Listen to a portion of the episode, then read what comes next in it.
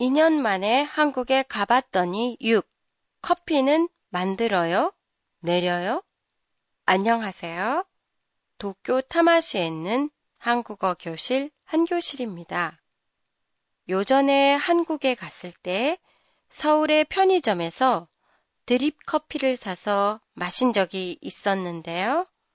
며칠 후 다른 편의점에서도 드립 커피를 사려고 물어보니까 점원이 아, 내린 커피? 라고 말하는 거였어요. 내린 커피? 순간적으로 어리둥절했지만 금방 이해가 갔어요.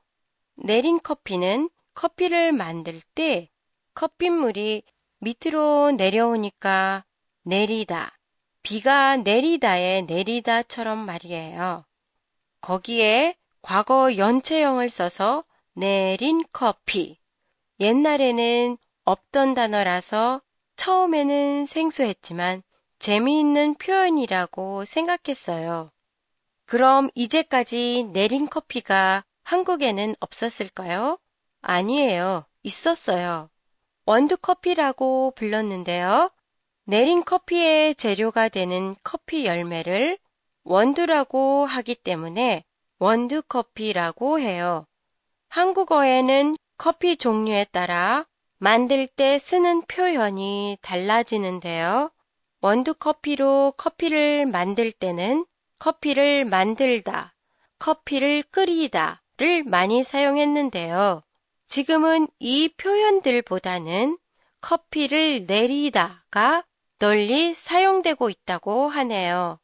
생활 패턴의 변화와 함께 새로운 말이 생기기도 하고 그 반면에 사람들이 잘 안 쓰는 표현은 사라진다는 것. 여기서도 실감이 가네요. 그리고 커피를 타다 라는 표현이 있는데요. 타다는 일본의 노르, 이미 위에도 물에 녹히다 라는 뜻이 있어요.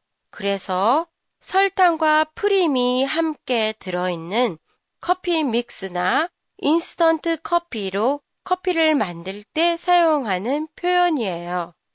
그리고 자판기, 자동 판매기에서 커피를 살 때는 커피를 뽑다 라고 해요.